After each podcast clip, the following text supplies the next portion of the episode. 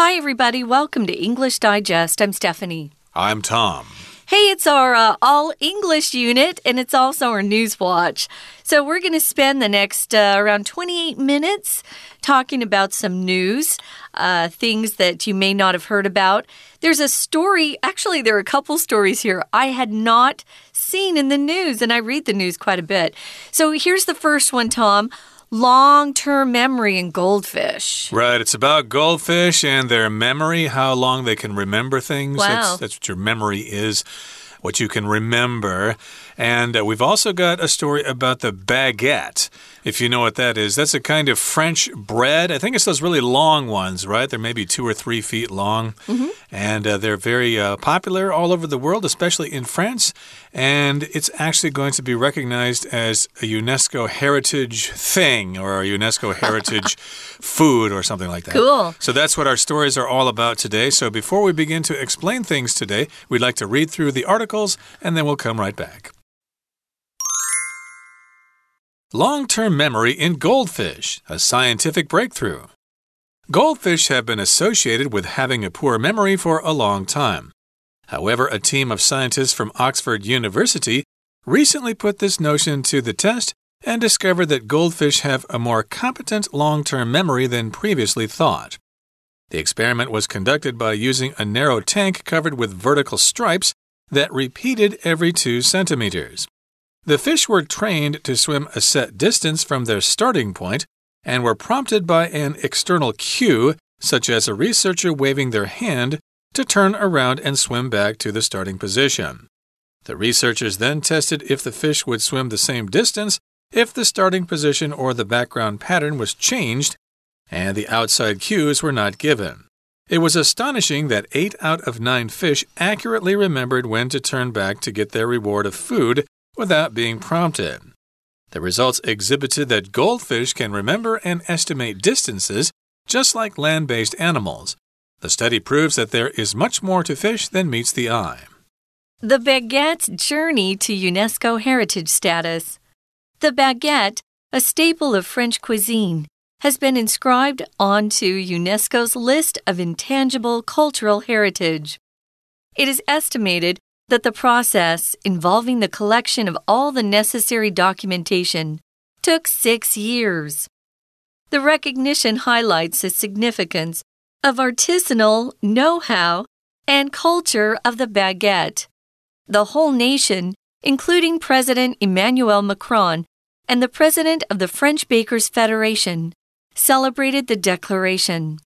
The baguette serves as an essential element of social cohesion in France, as its simple nature makes it accessible to people from all walks of life. In the past, there were strict rules regarding the baguette, including a specific size and a fixed price.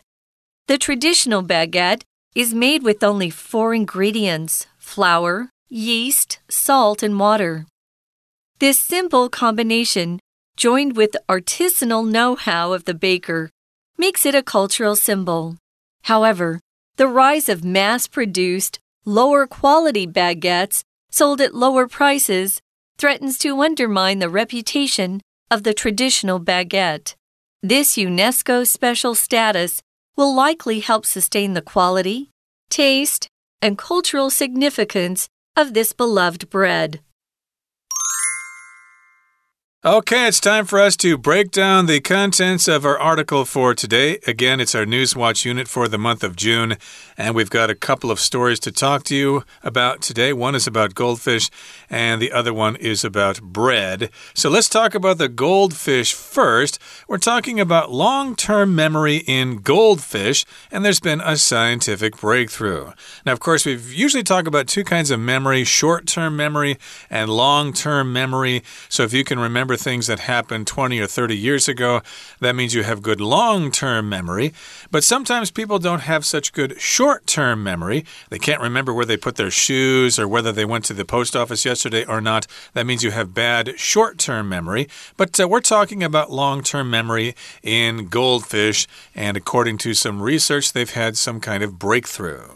Yeah, if you have a breakthrough, you could say it's kind of a sudden, uh, dramatic change in what you're doing. Maybe you are working and have been, you know, just a regular employee for a while, and suddenly your manager calls you and says, You're going to become a manager. So that's a big breakthrough in your career because you're going to a different level. Uh, they have scientific breakthroughs. You can have a career breakthrough, something that really changes uh, the discovery of something. Maybe they've had a big discovery, or maybe there's been a big development somewhere. So these goldfish have been associated with having a poor memory for a long time. To be honest, I didn't know goldfish had any memory. Uh, let alone uh, a poor memory or a long term memory. Mm. This is kind of a fun idea. Who would think of actually studying goldfish? I guess there are goldfish lovers out there. Uh, indeed, I'm sure a lot of people are thinking, who cares if goldfish can remember things? They're just small and they swim in ponds and we feed them sometimes and maybe we keep them for good luck or something like that. But uh, in any case, or just, you, you get them so your cat can eat them. Uh, true, a cat can sort bowl. of fish them out of oh, the yeah. goldfish bowl with uh, their paw. -huh. But, you know, this kind of applies to all animals in general, so it might have some uh, uh, interest in the future. Sure. So, yes, indeed, goldfish have been associated with having a poor memory for a long time. We've thought of goldfish as being a kind of fish that doesn't remember things very well. However, a team of scientists from Oxford University recently put this notion to the test and discovered that goldfish have a more competent long term memory than previously thought. So, okay, we've got some scientists at Oxford University in England, and they thought, hmm, is there any truth to this uh, idea that goldfish don't have a good memory, that they don't have a good long term memory? Hey, what do you say, guys and girls? Let's put this to the test and see uh, if indeed it's true or not.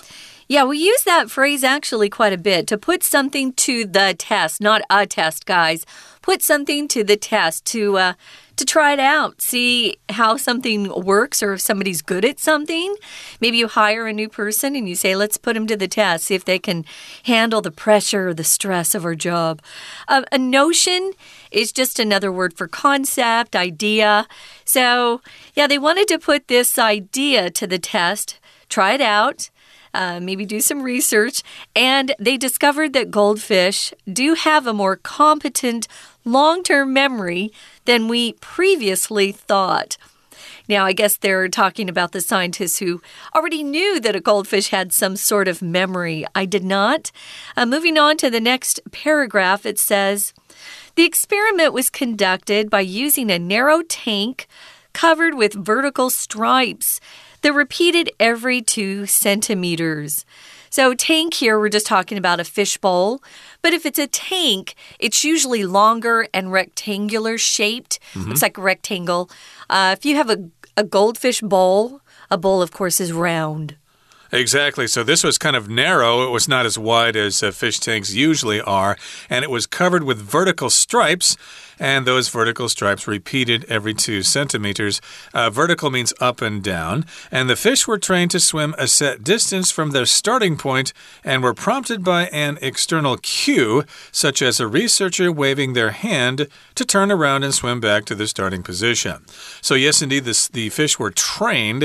Uh, of course, they can't tell the fish to swim, you know, swim forward and backwards, you know, you guys do what we tell you. Mm -hmm. uh, I think they probably were giving them food as a reward yeah. So the fish figured out that, hey, if I do this, I'll get the food. If I don't do that, then I won't get the food. So that's probably how they were trained to swim a set distance, a predetermined distance, and they had a starting point and then they were prompted or they were told to start swimming by an external cue or an ex external signal uh, outside the tank, uh, such as a researcher waving their hand to turn around and swim back to the starting position. So they'd start swimming, and then the researcher would wave their hand, and then the fish would get it. Okay, now I have to turn around and swim back in order to get that food reward. It's crazy, huh? So look at this word here, prompt. We're using it as a verb. Uh, to prompt somebody to do something is to kind of uh, make some sort of gesture, or uh, maybe you give them some sort of cue they, they need to do something, you could use this to talk about maybe an actor on stage who forgets their lines. Suddenly, uh, their, their mind goes blank. That happens, and there's someone on uh, either in the orchestra pit below the stage or to the side in the wings on the stage who will kind of whisper out a couple of words. Uh, they'll prompt them to get them back. Uh, get them back where they should be. It's horrible if you forget things on on uh, on stage when you're performing. You can also uh, use this. Sometimes you'll see people give uh, speeches, especially politicians, and you can tell they're reading a script, uh, but they're using something called a teleprompter.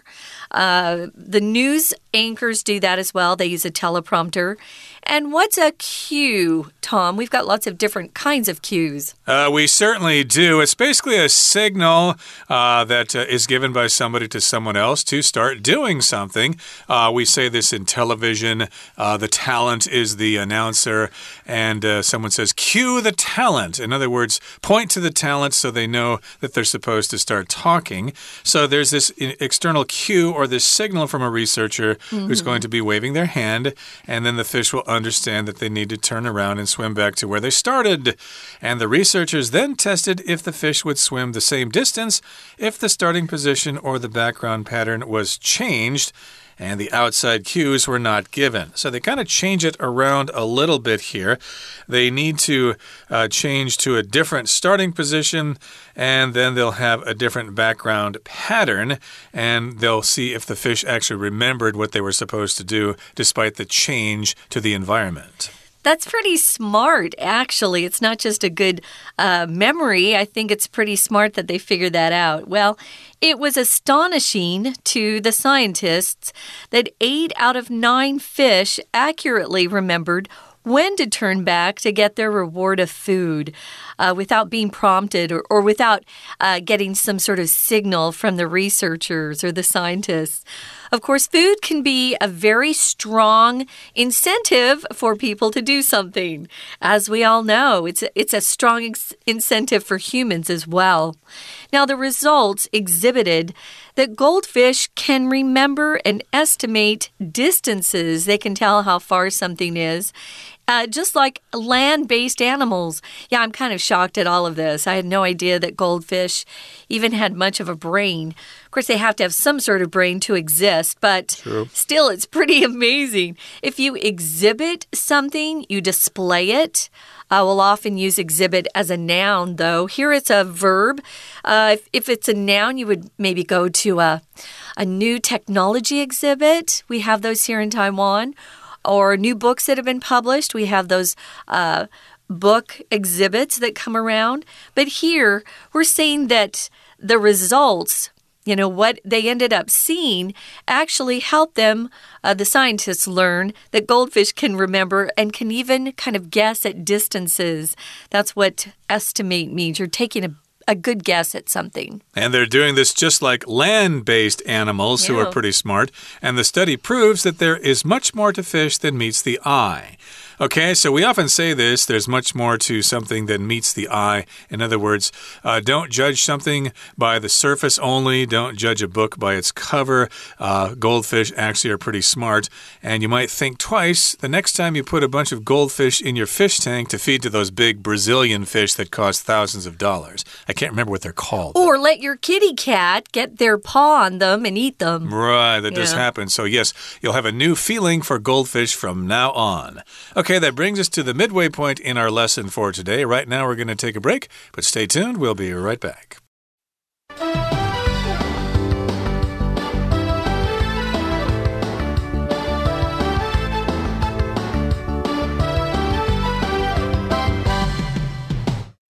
Welcome back, guys. It's our News Watch, and it's all English today. We won't have our Chinese teacher to give us any help. So, we're going to be breaking down some of these words and phrases, and hopefully, uh, we speak clearly and slowly enough that you'll understand. And if you don't, you know, the magazine gives us a lot of uh, cues, a lot of clues, and a lot of help if we'll just look at what they have inside the magazine as well. Now, moving on. We're going to talk about one of my favorite foods in all the world. And that is a bread that's called the baguette and the French invented it long, long ago. Um, I love it. It's got a crispy exterior. And then when you break it in half, you'll find uh, there are these like very soft, cloud like uh, pieces of bread inside. I just love baguettes. Now, if you buy one in Taiwan, you have to eat it the first day you buy it. Because if you wait until the second day, the outside part of the crust, that's what it's called, the crust, will become very soft too.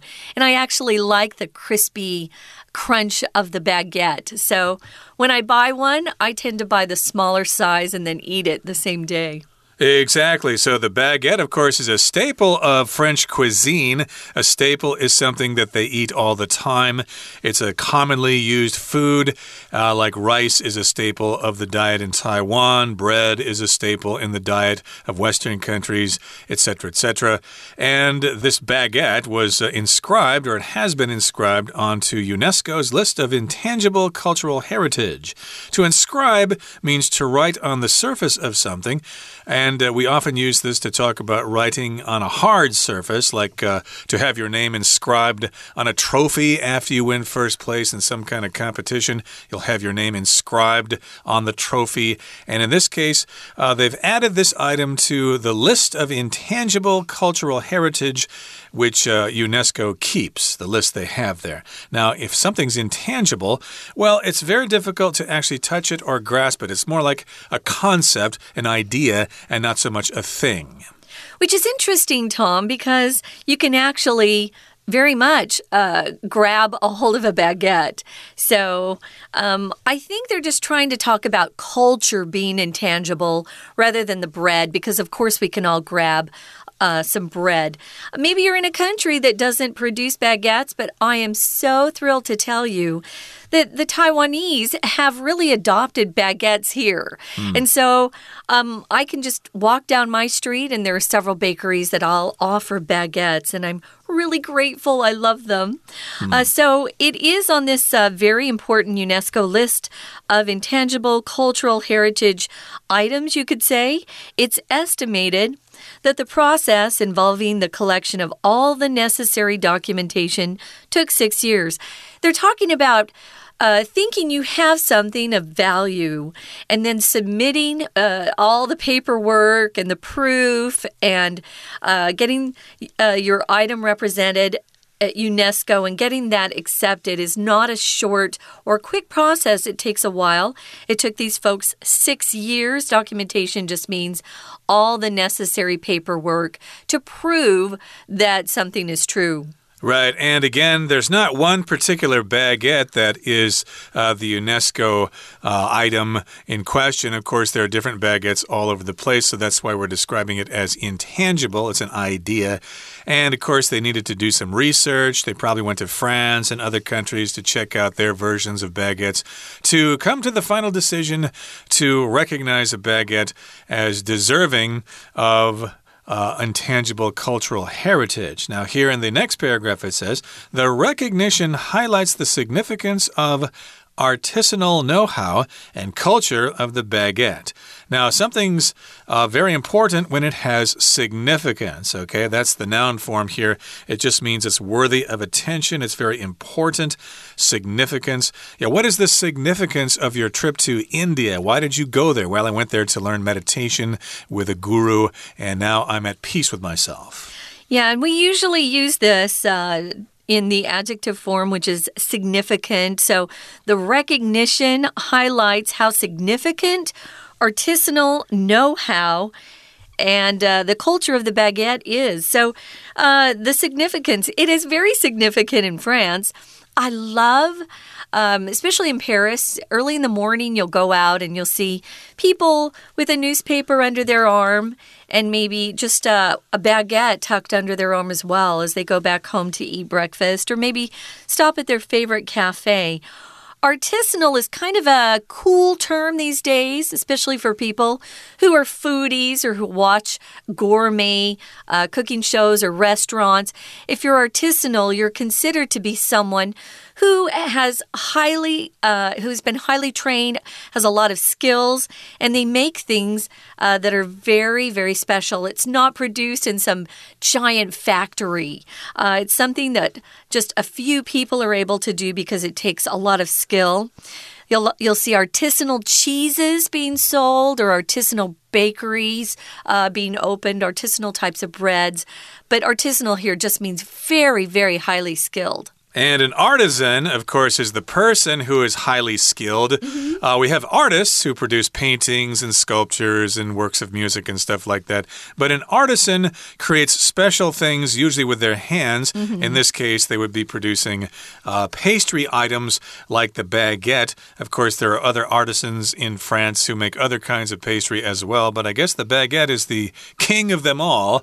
And that's why it's got this recognition. Now, the whole nation of France France, including President Emmanuel Macron, and the president of the French Bakers Federation celebrated the declaration. So, yes, indeed, uh, the UN, of course, is not based in France. It's uh, based in New York, I think. Mm. And, of course, we've got different people from different countries who are involved with the United Nations. So the French were really happy about that. Wow, the UN has recognized one of our food items as being culturally significant. So, of course, the president and the president of the French Bakers Federation celebrated. They celebrated the declaration. So, here, declaration is a noun. That's when you formally state something in public. The verb is to declare. Oftentimes, if somebody has decided to run for political office, they say, Today I'm declaring my candidacy for the president of the United States. Right. So we use that quite a bit. Uh, I was thinking of uh, tax statements. Uh, you'll often have to sign these declarations that you have been honest in reporting your taxes. Uh, this is true of American taxes. That's your tax declaration, your declaration of telling the truth. Uh, but it's just kind of a formal announcement. It can be a statement, it doesn't have to be spoken, it can be written. Now, the baguette serves as an essential element of social cohesion in France, as its simple nature makes it accessible to people from all walks of life. Remember, we're talking about Europe. Uh, you know, for hundreds and hundreds of years, they were ruled by the aristocracy. So it was. Um, highly unusual for people who are, say, bakers um, and people who are raising uh, meat and things like that to hang out with the princes and the uh, dukes and duchesses and the king and queen. No, they uh, declared their freedom from uh, being ruled by uh, these. Uh, I don't know. Royalty? Royalty, you know, the yeah. upper class quite a while ago in the 1800s. But this baguette is seen as a social cohesion uh, element because it brings everybody together. Everyone eats the baguette, whether you're really rich or not very rich or even poor, uh, they all eat the baguette. If it's accessible to somebody, it just means they're able to use it, able to get their hands on it. They can reach it or they can enter in. Uh, some people uh, are uh, they, they need buildings that are wheelchair accessible, which means they can get their wheelchair up to the door and inside the store. Um, sometimes the internet is not accessible where you are. Maybe you're hiking and uh, you're not getting any. Uh, any uh, what do you call that? You're hiking and your phone's not getting any reception. Uh, no signal, no reception. No signal, no reception. Hmm. Yeah, it's not accessible to you. But here, this baguette was accessible or uh, available to anyone from all walks of life. We use that a lot, all walks of life, just to mean everybody, whether you're rich or poor. Um, it didn't matter. That's right. And of course, the baguette is an element of social unity or social cohesion here because it's accessible to anyone in France, from rich to poor to fat to skinny, from male to female. Again, anybody can enjoy uh, baguette. We should mention that there is a specific way to bake baguettes in France, and you have to follow the rules there. Uh, you can't really add other uh, elements to it, other flavors. Uh, then it's not really a baguette. Right. So, yes, look up the uh, definition of a baguette uh, in France there. And in the past, there were strict rules regarding the baguette, including a specific size and a fixed price. So, it did have a specific size about its length, about how wide it was how heavy it was. And then, of course, it had a fixed price. It couldn't be too expensive, it couldn't be too cheap. And the traditional baguette is made with only four ingredients flour, yeast, salt, and water. That's pretty simple there. Yeah, uh, really. Uh, flour, of course, is ground wheat. You take wheat and you grind it down into a fine powder. So that's flour. And that's not, you know, what you smell in a tree, you know, or bees like to go around. That's different. Uh, flour here, of course, is what you use to bake with. And yeast. That's kind of interesting. I've never really known what yeast is. I know that it is used oftentimes in baking. I guess it's a kind of microscopic fungus. It is, and that fungus allows uh, uh, it breaks down sugar, converts it into alcohol. But what it does, guys, is it just makes that bread fluffier, lighter, not so dense and hard to eat. Uh, once you break, open, break open that baguette, the bread inside is very light and fluffy. It's just lovely. This simple combination, joined with the artisanal know how, your know how is what you've learned uh, from somebody and how to do something.